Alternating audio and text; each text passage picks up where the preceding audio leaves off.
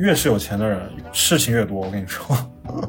被他们折磨疯了，真的要求特别多，特别具体。你觉得最难搞的一个甲方是谁啊？就每个甲方都很难搞。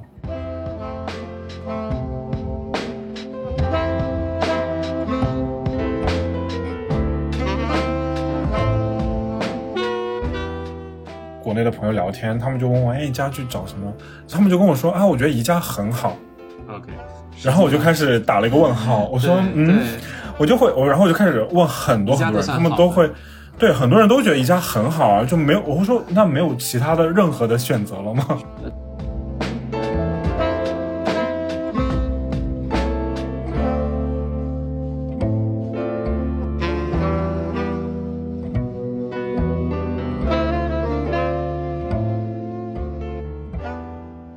大塔那个症状重吗？当时很重，我嗅觉失去百分之百，味觉失去百分之九十。你说在那个时候是吧？嗯，在那个时候，而且就是很微妙，就是我做完检测的时候，我还没有失去味觉，然后我就啊跟我的室友说，哎，好像也没有失去啊。然后就在我说话的时候，我就开始闻，然后就发现闻不到味道了，你知道，就这么神奇。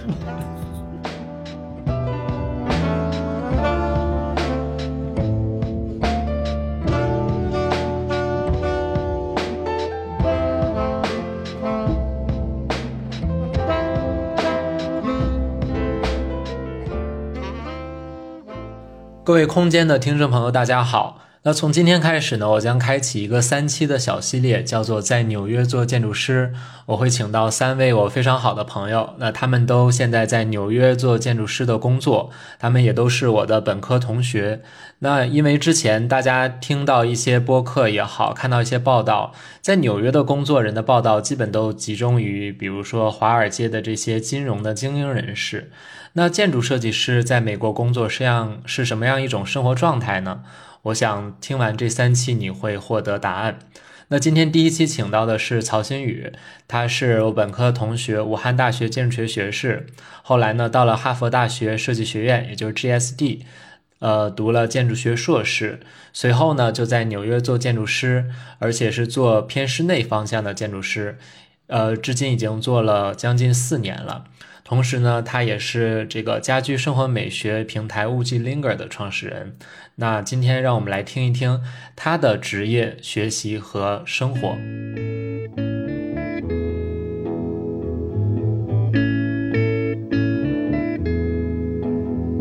There are places I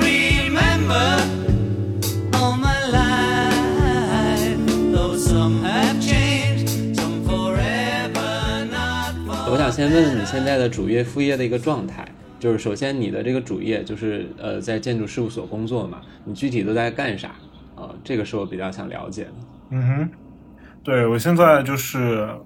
虽然处在跳槽的一个尾尾声收尾的一个阶段，但是我现在主我现在的主业是一个，我觉得主要偏室内设计师。你主要都做哪些项目？主要是做那个嗯。英文是叫 high end residential，我不知道翻译成中文叫什么。我觉得叫豪宅 高端住宅奇怪。OK，高端 high end 就是高端这个词。OK OK，对，主要是一些美国这边的一些高端住宅吧，包括嗯，比如说曼哈顿的一个开发房那个商业地产开发项目，然后我也做过一些就是私人客户的一些，比如说别墅啊，或者说纽约的一个。啊，公寓的这个翻新 renovation，所以主要大多数 project 项目，我尽量不重影，主要大多数项目都是啊，这个定制定制的一个啊高端住宅设计。对，嗯，我有个概念想先确定一下，就是这个 high end 的这个 residence。它和别的这个 housing design 的区别是什么？就是你们公司应该也有别的条线的住宅设计，就是不只是高端的，对吧？我们只没有是吧？你们公司只做高端，那你跟别的公司相比呢？就是呃，如何区分从设计的角度啊？这这两条线是怎么区分的？它这 high end 体现在哪儿呢？我觉得 high end 的。主要体现在，我觉得美国在美就美国而言的话，一个是时间上时长的那个问题，就比如说拿个例子，就是我之前 一直在做的一个纽约的一个有中央公园景的一个大平层的老房子的改造项目，大概三百多平方米吧。你就可以大概你你可以猜一下这个整个项目的过程要多久吗？啊，国内再高端，从设计再到施工再到交付，反正两个月肯定是完得成。然后当然，对你们 OK，你们应该两年，对，差不多两年两到三年吧。对，所以基本上设计，嗯，嗯十倍以上的时间，呃，大概设计会花一年，然后施工会花一年半到两年这个样子。所以就是你们在设计的过程中，其实那个房子还是有人住的，对吧？嗯，你像我们客户一般都是一些资本家嘛，所以他们其实是不用住在那里，就他们其实有很多房子，就很多时候就是不用考虑他们住在哪，就其实你可以花很久给他设计，因为他也不愁没有地方住嘛，所以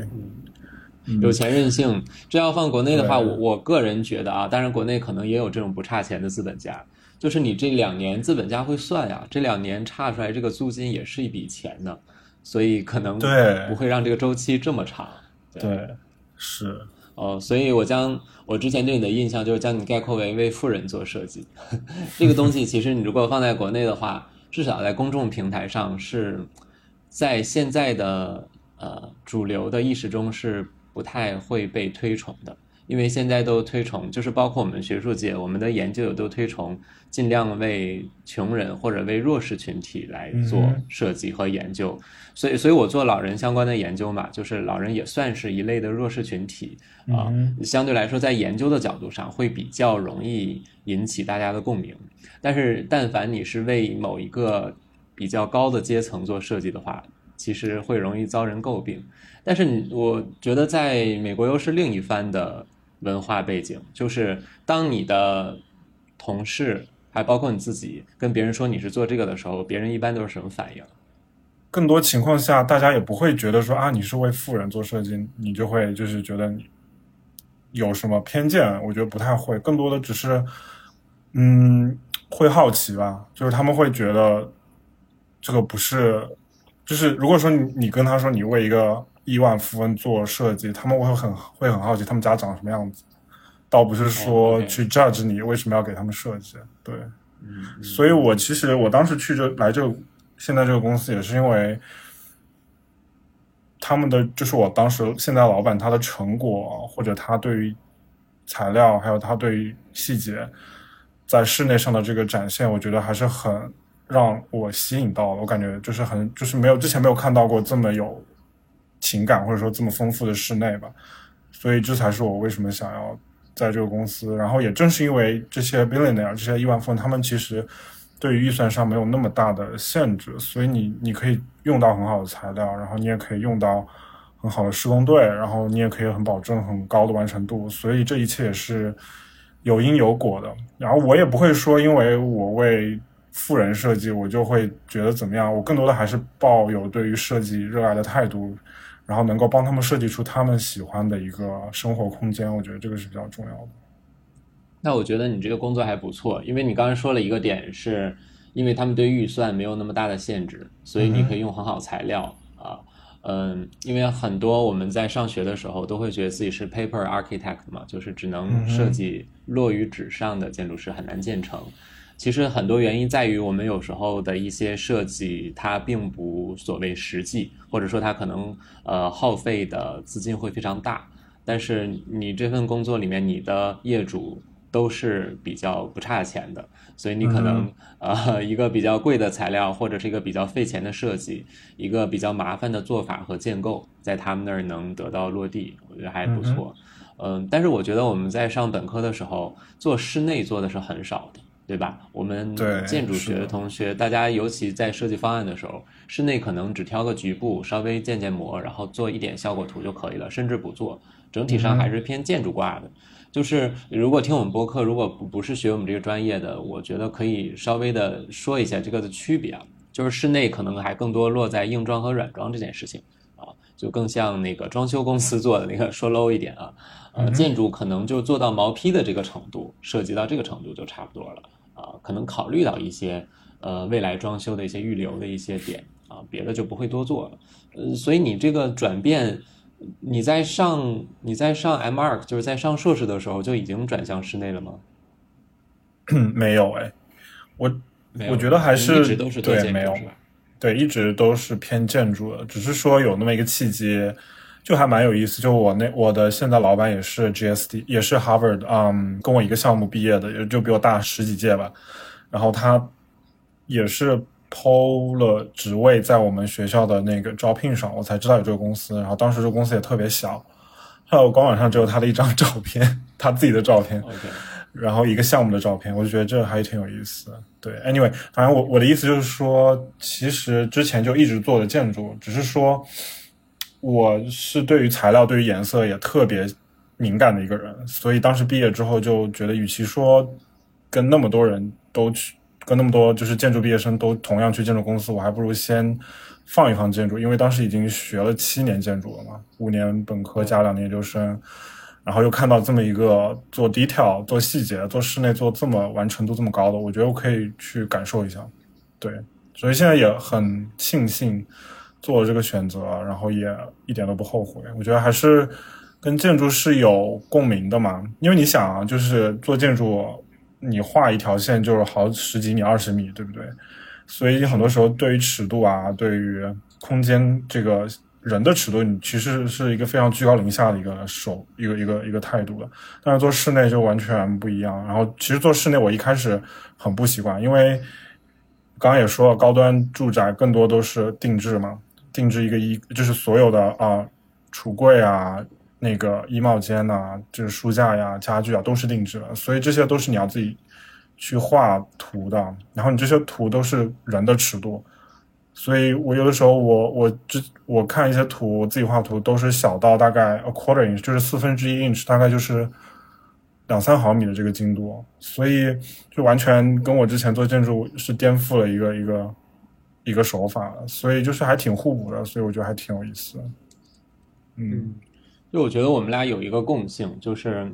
我们在以前的时候都是做建筑相关的嘛，然后后来都是开始做住宅嘛，因为我从研究生开始也是做住宅方向。嗯。呃，我一开始做住宅的时候，我是做住宅类型学的，就是 typology 类型学要做的事情就是其实是中观尺度的，就是中等的这个尺度的，基本上到户型就结束了。呃，我们主要以做住区的设计为主。但这几年的话，呃，前两年到了新的师门嘛，然后就开始做更多是住宅精细化设计，这个就是近人尺度的了，就是、呃，就是人的这个体表尺度的，嗯、对，就是我对前两年那个清华的张力院长，就是今年呃冬奥会有很多首钢的那些设计，什么大跳台是他设计的啊，嗯、他就是提出了一个那个人因城市人因工程学的一个理论，就是他其实是把那个人因工程学嘛，就是这个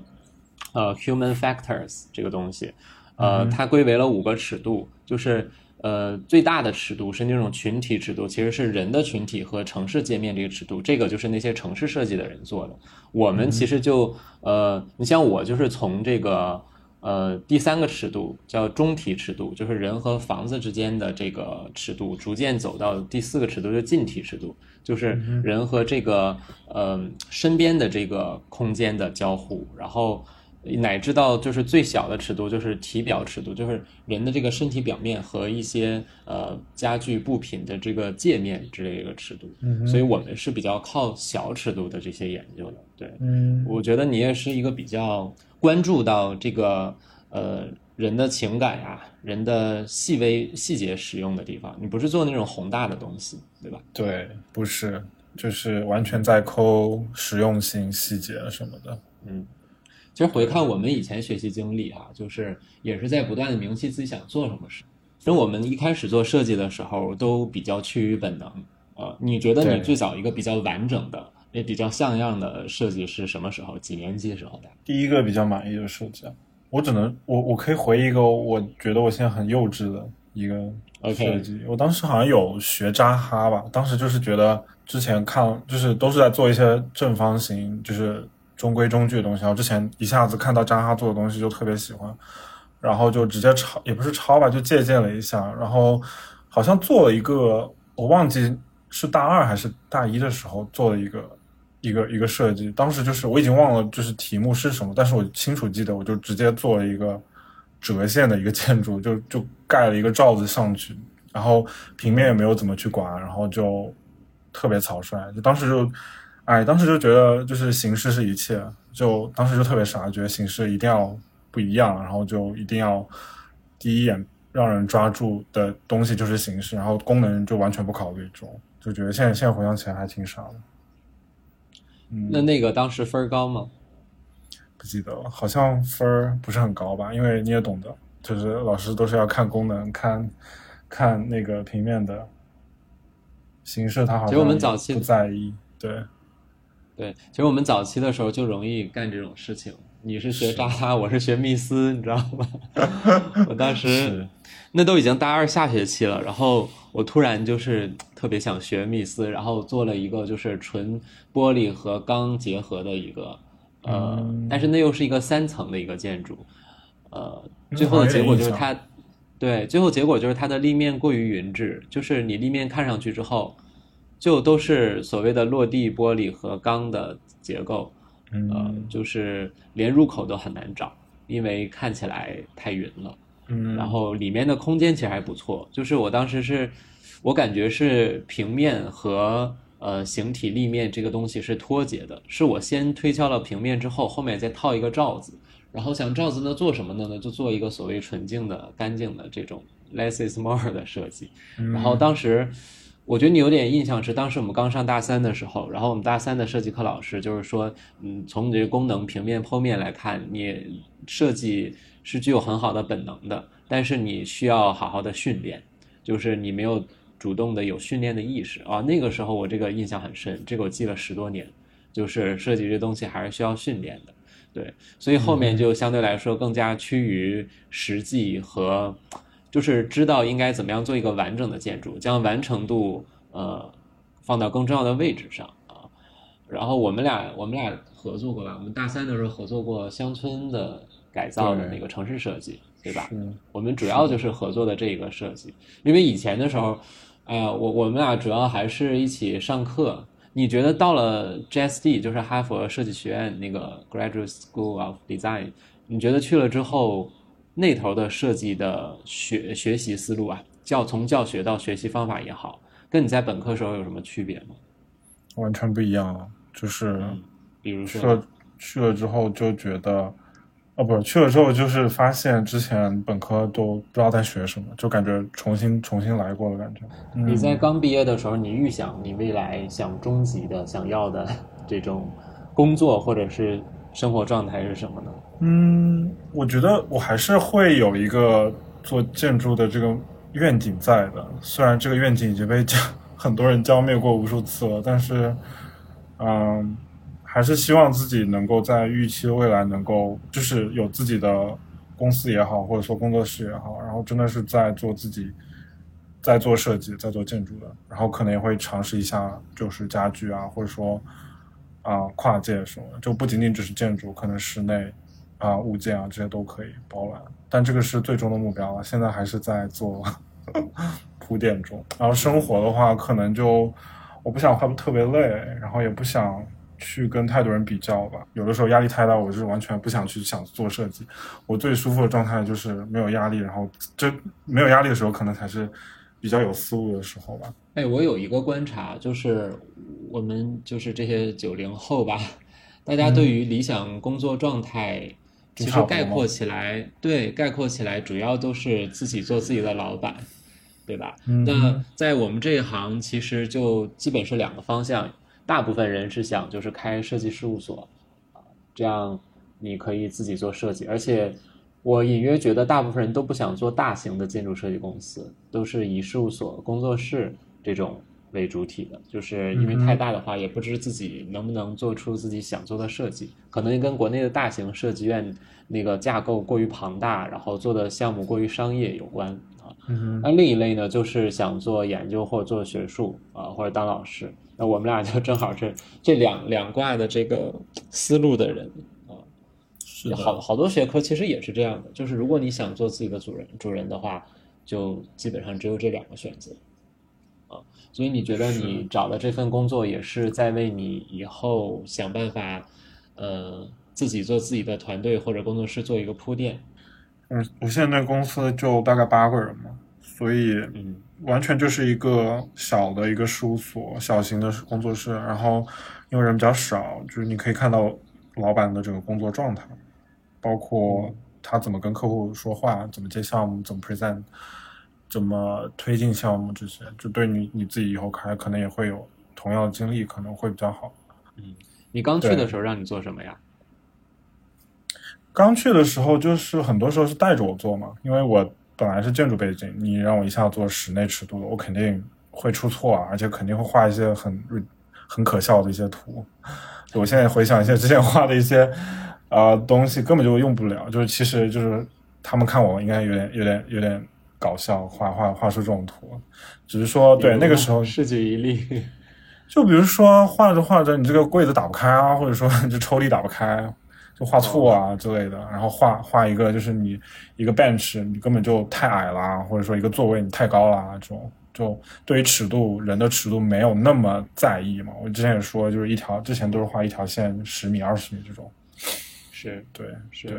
哎，我我们平时在做设计的时候，这些尺度都是有固定的模数或者是经验数值的。比如说画一个桌子，高度基本就是 呃对七百五十毫米啊，七百到八百之间就不错了啊，对，大概是这样的。你们是有这样的基准吗？还是说每一次设计时候都要重新的推敲？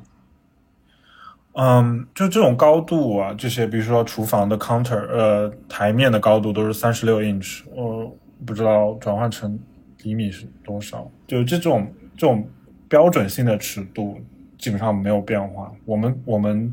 啊、更多要做的其实是定制的需求，就所有时间都是在定制需求上，就是定制需求肯定是建立在这种标准尺度上了嘛，再去定制。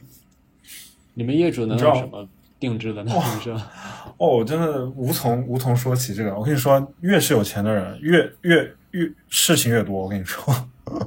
被他们折磨疯了，真的，真的被他们折磨疯了。而且是越设设计事情超级多，要求特别多，特别具体你，觉得最难搞的一个甲方是谁啊？就每个甲方都很难搞，每每一个人都不一样。就比如说 他厨房，厨房，我给他可能排了不下三十版厨房，就是一个厨房，我给他排了三十稿，而且这个三十稿就是冰箱的位置啊、烤箱的位置，那个，然后每个柜子里放什么，然后每个柜子里面 layout 是什么东西，对，然后柜子里面的这个平面这个布局也要也要 yes 很细，因为我们嗯如果国内做建筑呃做室内设计的话，那个柜子有时候都不会画的那么细，就是里面那个分隔是怎么样的，嗯这就有点施工队来决定了，这就不精细嘛。然后我们做住宅计划设计会把这些考虑比较多。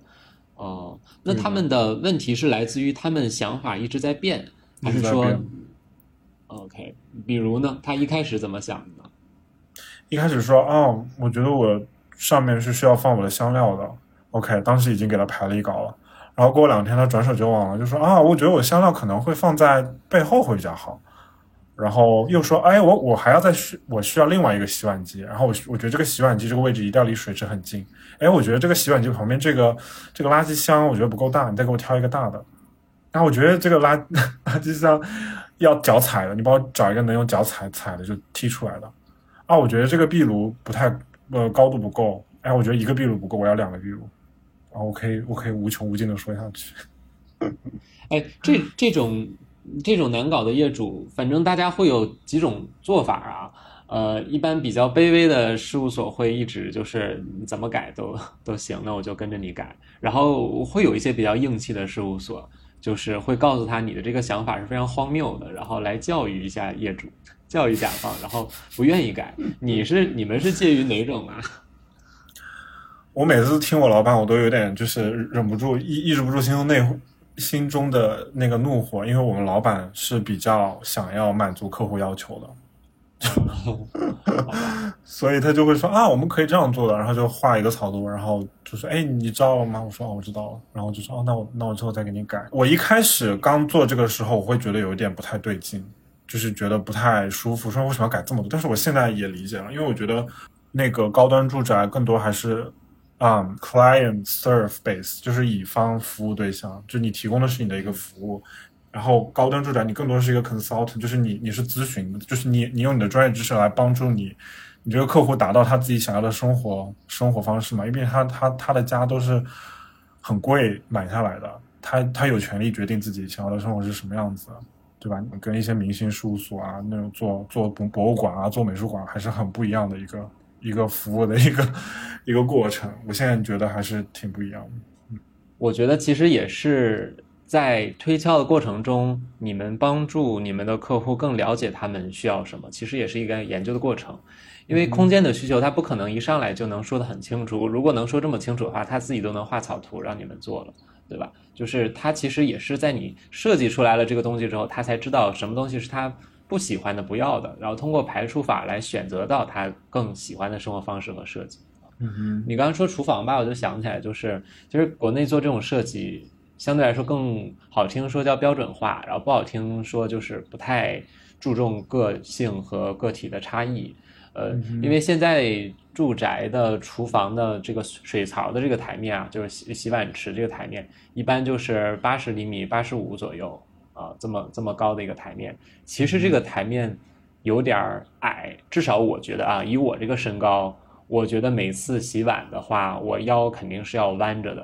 啊，我后来一度就觉得弯腰很很不舒服，所以我会这个呃腿就是会屈腿，这这样来满足这个高度。就这个数据是怎么来的呢？这个也是取一个就是呃大部分人的身高，就大部分因为大部分都是女性来洗碗嘛，然后是取一个一米六。多点儿一米六到一米七左右的这个中国女性身高，她的尺度来定的这个，所以这种数据是会写在咱们国内那个建筑设计资料集，就是被称为建筑天书的那种大本儿里面，会告诉你们，你们要做设计，你就要这么高。所以其实，在大部分的呃住宅的室内设计的时候，就直接用这个数据了。但是前一段时间，我有朋友他去那个，呃，我有朋友说他们他们那个公司呃旗下有一个。呃，餐饮公司，然后他们餐饮公司找了一些也是大学毕业生过来来实习，让他们体验刷碗的这种感觉啊，在这个 餐饮公司刷碗公司，餐饮公司刷碗的感觉，然后里面的所有人都觉得那个洗手池就矮了，就导致他们腰非常之不舒服。然后我就在思考，其实就像你刚刚所说的，嗯。这种水池可变性可能比较难，但至少如果像住宅的话，我们有确定的对象使用对象，就是业主就是他的话，那是否应该根据他的身高，根据他的身体尺度来量一些呢？其实现在我们在做一些事，呃，我我先做老人多一些嘛，做适老哈改造的时候，就是有时候我们会直接拿尺子去量老人的身体尺度，比如这个老人他个子就是很矮，那给他改造的时候定制的沙发就会矮一些。对，比如这个老人，他的那个身体，就是他下肢力量很差的话，给他的那个沙发就会比较硬，因为如果沙发太软的话，他坐进去他很难用自己的腿的力量起来。但是要硬一点的话，他可以用手撑一下，他也不会坐得很深啊。这其实就是比较这个呃人性化的或者说定制化这个设计啊。哦，那我知道你们这个高端的点在哪儿了，其实就在于一种定制，对吗？对，关键就是在于定制，只要你想要。我们就可以帮你去想办法做出来。就我好奇设计费啊，就是我们以这个典型的两三年的这种设计费大概是多少呀？嗯，看情况，就是一般来说是按造价的百分之二十五这样。公寓他他买的那个钱大概是二十 million，两千万美金。然后他当时的预算去 renovate 的预算是啊一百万美金，嗯，就是装修的这个成本是一百万美金，装修再来一百万美金，对吧？对你算一下百分之二十，你就大概知道多少钱。嗯，那还可以，这个设计费已经很高了。嗯，你说在国内做室内设计的话，基本是固定的，就是一平方米。几百块吧，反正一般的设计师就是几百块很高了。几百块，呃，但是你你这么算，你就算是一个三百平的几百块人民币啊，对吧？咱们以比较一般的哦，但是，室内我不是很了解啊，不高。对啊，因为我想是如果它是如温了，因为如如恩是一一平米四千，我我记错了，记错了。对对对，但几百块是。嗯嗯嗯，对，如恩是一个很顶尖的一个以室内为主的建筑事务所公司。哎，如恩的现在就是胡如山，如恩的老板现在是同济建筑系系主任，今年刚刚来的，他确实挺厉害的。所以对他能做到，他能做到四千。那比较差的可能，如果我们算五百块钱的话，五百块钱乘以三百平，那是多少？那就是十五万，也都不少了。就是如果你做一个住宅。呃，室内设计能赚十五万，其实我觉得很多，这对于那种个体的啊，个体的室内设计师来说，也还不错了。对的，所以这就是区别，这就没法 high end 嘛，对吧？但更多的是很多人，其实我们平时日常，呃，我们老百姓做家装的时候，我们不太会请设计师的，能请设计师已经是有追求的，一般就是找施工队嘛，然后根据自己的想法来装，装出各种问题来啊。哎，我现在租的这个房子，我感觉虽然也是这个房东自己装的，但是这个还是有点想法的。就比如说插座的点位放的比较多呀，然后高度也比较适宜啊，该有的地方都有插座，所以我都不需要插线板什么的。能有这种想法的人是对，能有这种想法就在基础的功能项上解决的已经很少了。大部分人就像我爸那种，就是比如 比如插座放在床头的后面，就是。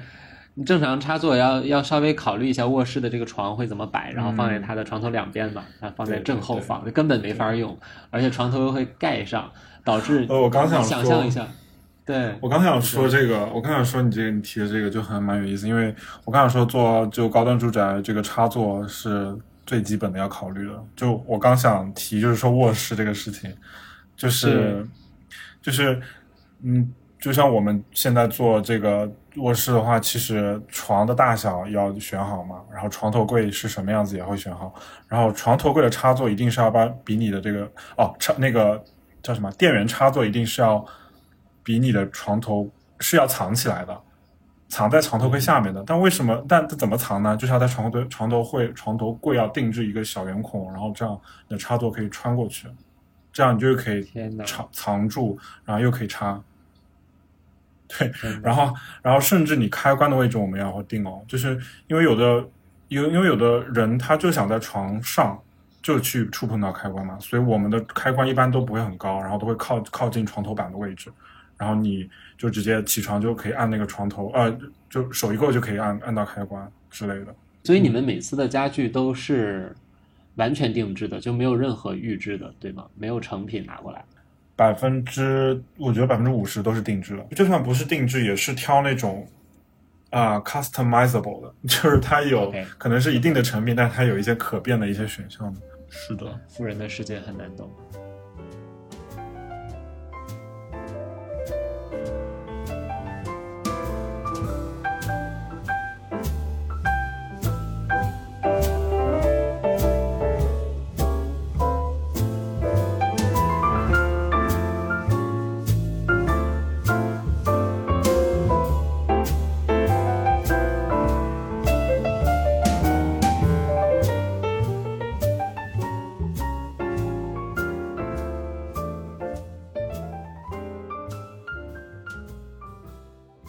在主要在做的这个美学的平台，这个物记 Linger 啊，你这个是什么时候开始做的？有什么因缘机缘巧合吗？嗯，主要还是跟我现在做的这个工作有关，就是因为这个工作，然后会有很多家具的这个展，就是家具的制造的人会来我们公司做 presentation 嘛，所以就会看到很多比较有意思的物件，然后这些物件都是跟手艺人合作啊，然后啊不是那种宜家那种就随便定，就是随便量产的那种家具。所以我是因为看到这些比较有意思的东西，然后之前也去在纽约看到一些展嘛，我觉得大家可以去 So Design Salon Gallery，就这个东西，就这个它是每一年一度的，然后在纽约会有展。我当时也是就第一次去看这个展，然后这个展基本上都是全世界各地的画廊，然后一些专门做收藏家具的一些一些一些这个画廊会来这里布展，然后每年展展的艺术家都不一样，然后每年展的物件也都不一样。然后就一下子觉得好像除了建筑，还是有很多可以去设计的东西。就看到一些美的物件，就自己会觉得很开心，所以就有就很想分分享给给给更多人看。对，这个是最最开始的一个想法。所以你将其定义为这个家居生活美学推介平台，我这样说准确吗？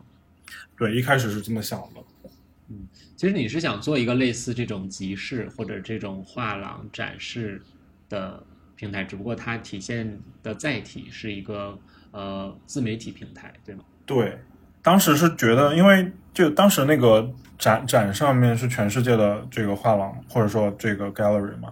就当时没有没有一家是在中国的嘛，就当时觉得有点可惜。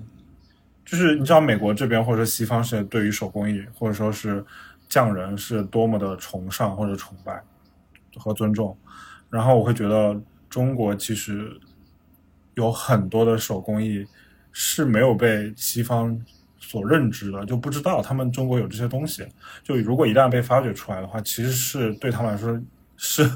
很有收藏价值，或者说对他们来说是是非常有价值的东西。但我觉得你刚刚说完，我觉得有一个方向哈可供参考。我我是觉得哈，就是呃，你看你在公司的时候，会有很多手工艺人或家居的人上来来过来来介绍自己的东西，其实相当于推销自己的东西嘛。就跟那些建材的人会来到事务所来给你发那些呃样品，让你们用一用我们的东西，类似这种啊。然后你说那种集市也好，那种呃展览也好，其实也是类似于博览会嘛，呃，然后。大家看一下，现在全国市面上都有哪些比较好的啊？所以我觉得现在缺一个，就是在中国大家都有这个互联网的平台思维。其实你可以把这东西转移到线上。就是如果啊，如果你想做大的话，我觉得不妨你可以跟呃互联网人合作一下，做一个线上的，都不能说是线上展会平台，其实就是一个呃 C to C 的这样一个呃线上的。家居高端家居的这样一个平台，比如，呃，有，比如全国假设有一百个手工艺人，或者是个独立设计师，或者是小型的这种高端厂商，大家就可以像淘宝一样，在上面挂出自己的东西，然后有需求的人到这个上面看，然后为他们建立一个连接。我觉得这是一个中国的互联网思维 会带来的，那说不定呢，对吧？说不定要更那啥一些。对对对，但但这个就需要把它做得更大一些，而且我觉得我们建筑毕业的同学，大家，呃，商业思维和这种互联网思维其实不是很强，我们会本能觉得啊还是挺麻烦的，然后就不太想做。但说不定呢，那个万一这个哪天哪个学经管的，或者是 在那边。华尔街的朋友们有兴趣，其实你们是可以做一做的。我觉得这个是非常有前途的，尤其跨国的角度。你刚才说也想把它推介到中国，或者把中国推介到美国，我就觉得，呃，中国有很多富豪、极豪，他们对于国内生产的这些家居产品已经不买账了，他们希望买一些贵的，就是这个东西只有是进口的才开心。我我现在戴这个眼镜是之前那个。有一个品牌送我的，他们就是这个东西是在瑞士做的，然后就是我我我验完光之后选好了之后，他要把单发到瑞士，然后做在那边做完之后再进口再运过来。我看了一下这个材质也没有那么高级啊，就是其实没有必要非要放在国外来做，但是就要有那种在国外生产的感觉。你 懂吧？所以这个就是极有钱的人，所以他的溢价就很高，他这一副眼镜就可以卖的很贵，非常贵啊！所以我就是说，嗯，其实是一个思路，对，对，一个就是对啊，之前想的也是，嗯，要么就是把就中国是发掘中国东西然后在美国这边卖嘛，要么就是在国内卖国外的东西。打一个信息差，这样再做成一个 C to C 平台，类似 Airbnb 的这种共享经济的平台吧，连接一下彼此。哦，对，我就是觉得，我我觉得最核心的就是，国内很多人的需求没有得到满足，而且国内很多人的审美是有的，但是他就是接触不到一些，没有很方便能接触到一些真的 appreciate 的东西。如果真能建立这个联系的话，也挺好的。嗯，所以但凡赚钱东西，肯定是要么打了信息差，要么弥合这个信息差嘛。你就相当于，其实呃，本本质上是打了个信息差，但是看起来是帮大家弥合了这个信息差。嗯，同是这个而且是双向的。嗯，对，你知道，就之前还想做这个萌生原因，是因为就我跟很多国内的朋友聊天，他们就问我，哎，你家去找什么什么什么，找有什么推荐吗？啊，然后然后他们就跟我说，啊，我觉得宜家很好，OK，然后我就开始打了一个问号，我说，嗯，我就会，我然后我就开始问很多很多人，他们都会。对，很多人都觉得宜家很好啊，就没有，我会说那没有其他的任何的选择了吗？选择他嗯们就说啊，宜家就很好啊，那我们就不然我去红星美凯龙红星美凯龙吗？然后他们说，那我平时就去红星美凯龙挑一挑就行了呀。然后我就会觉得这个也是让我觉得有所触动，就是觉得真的有太多好东西，大家就真的对没有办法接触。国内不知道有没有好，对，国内不知道好东西存在，因为宜家我觉得只是给大家提供了很基础的，就不至于太差，真的对吧？也不至于太丑。真的，然后他为什么说要不去红星美凯龙呢？我家现在斜对面就有个红星美凯龙，就是红星美凯龙的审美就是比较乱，就是你在里，面会挑很丑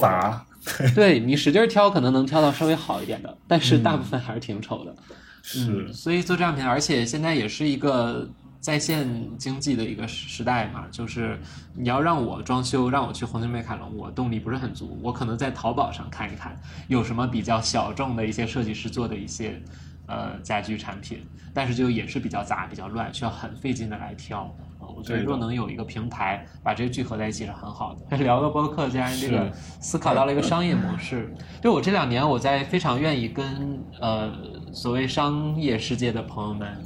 讨论，嗯哼，就是觉得建筑学的学习有时候还是禁锢了我们。就是虽然看起来逼格很高，我们是做设计的，我们是一个美学为出发点的思维方式，但有时候其实我们很好的一些东西没有办法形成世界世界上的一种产品啊，也挺可惜的。想法好，不只是一个初步，更多的还是让这个想法就像建筑一样实现。过程是的。哎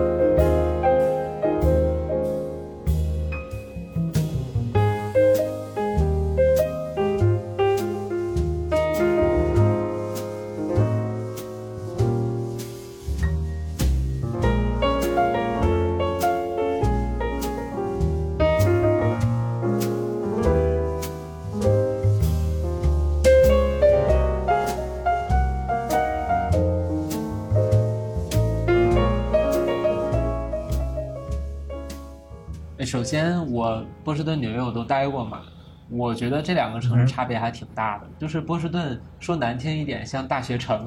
但是它那个大学城又不像国内这种大学城，国内大学城是荒凉的。但波士顿虽然主要就那，我逛的时候感觉就那么一两条街，对吧？嗯呃，还有各种那个商业的那那个街，虽然城市不大，呃，然后学校就这几个学校，但是整体感觉让人觉得学术氛围很浓。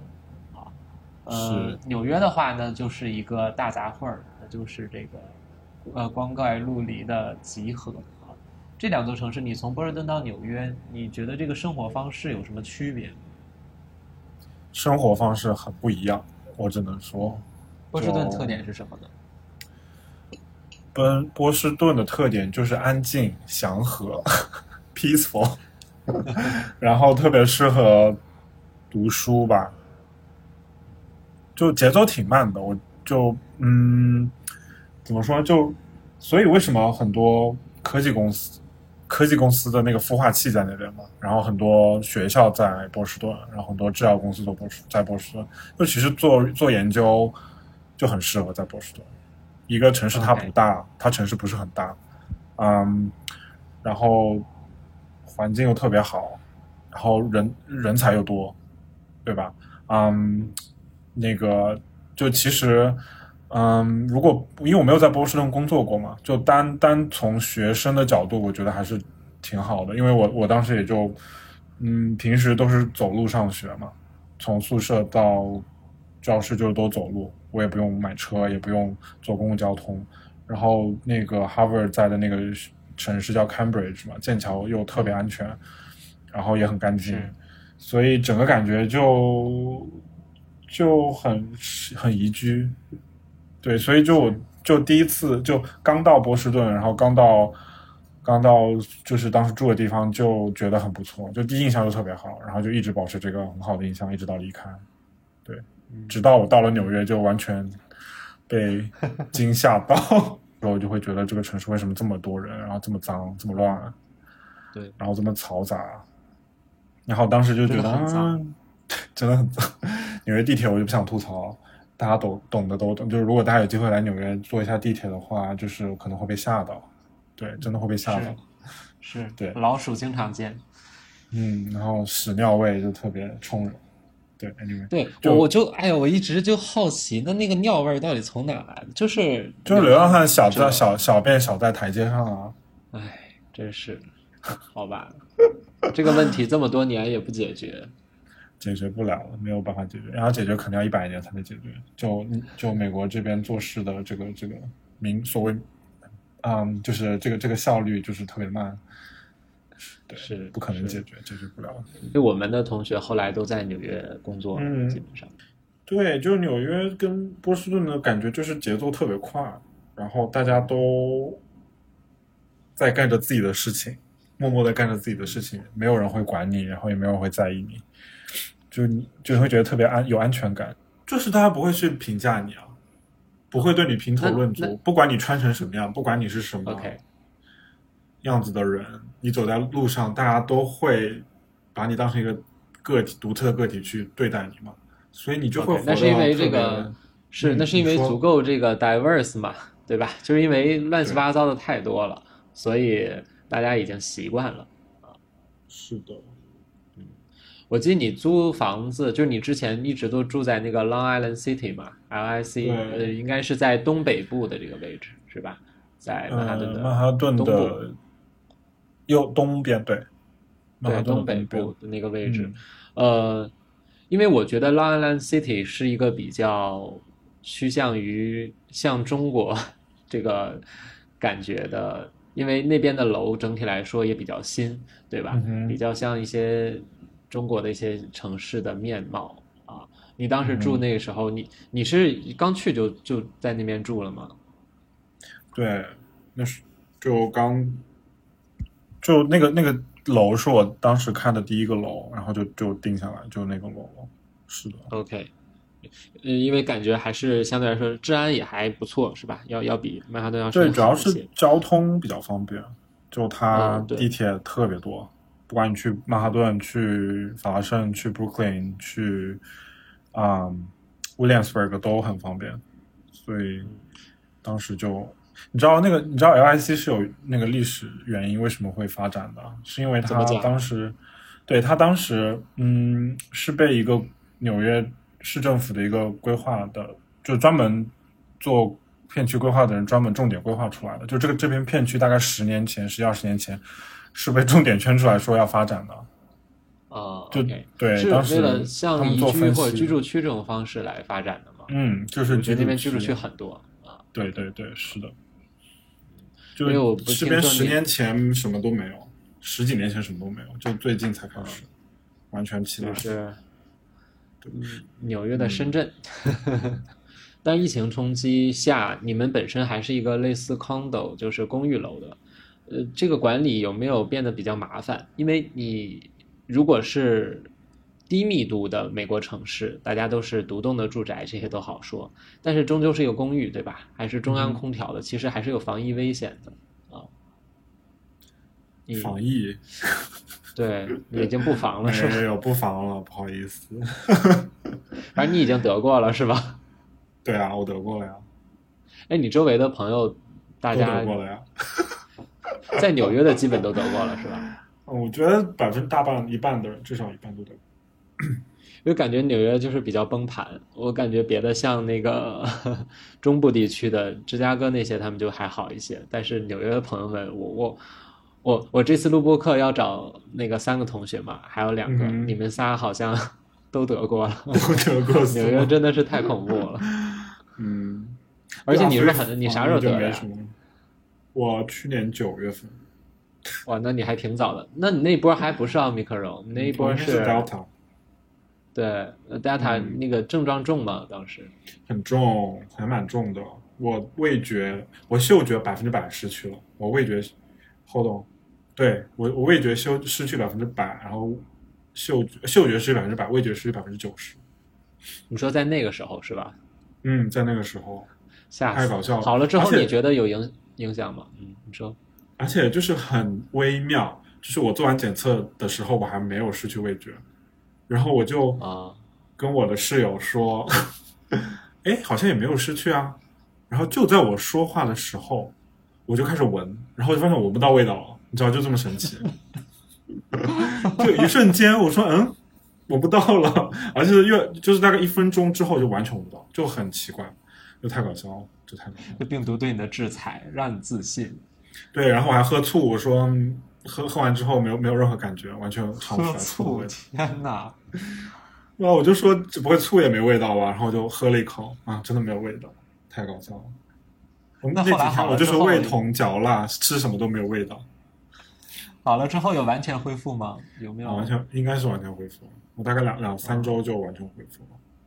，OK OK，你觉得你当时是因为什么感染上的呀？因为蹦迪。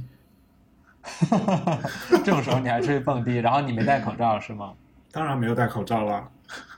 大家都不戴了，其实。对啊，那个时候因为 Delta 应该是 Delta 还没开始爆发的时候，就是、啊以为对好了，那个时候以为已经结束了，谁知道就一下子疯狂 Delta。对 OK，你觉得对生活有什么冲击吗？就是对生活啊没有冲击了，我觉得现在已经觉得，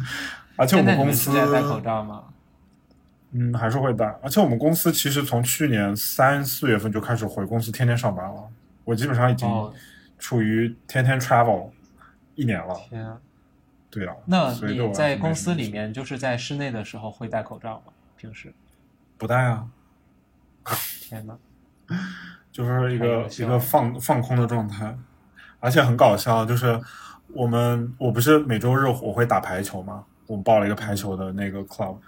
然后上周上周日是他第一第一次，就一共十周嘛，上周是第四周的课，然后上周是第一次说可以不戴口罩，然后大家就都没有戴口罩，然后昨天我就收到 email 的是吗？对，以前都要戴口罩。然后昨天我就收到一个，今天我晚上我就收到一个 email 说 you've been exposed，就 是说那天 unfortunately 那天打球的一个人阳性了，然后让我们这周三到周五的时候去测一下，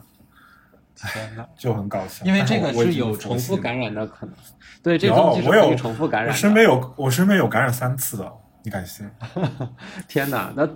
后两次都因为什么？就是也不长记性，对吧？觉得你没事有抗体了。后来他都已经佛了，他说：“哎，我觉得应该是第三次了吧，没事儿，反正就第二天就好了。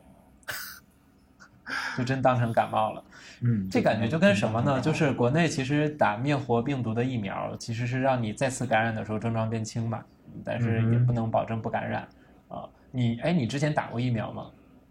我打过呀，我打了辉瑞。就是 mRNA 的是吧？但是该感染还是感染，对，我当时打了第二针的五个月之后嘛，哦四个月之后，我觉得可能是因为药效过，因为当时还没有打第三针，所以是第二针过了四五个月，我觉得可能跟药效减弱也有一些关系。对，OK，行吧，那我们就祝在北美和中国的大家健康吧。本期就这样，结束吧，突然结束。好呀。好，祝大家健康。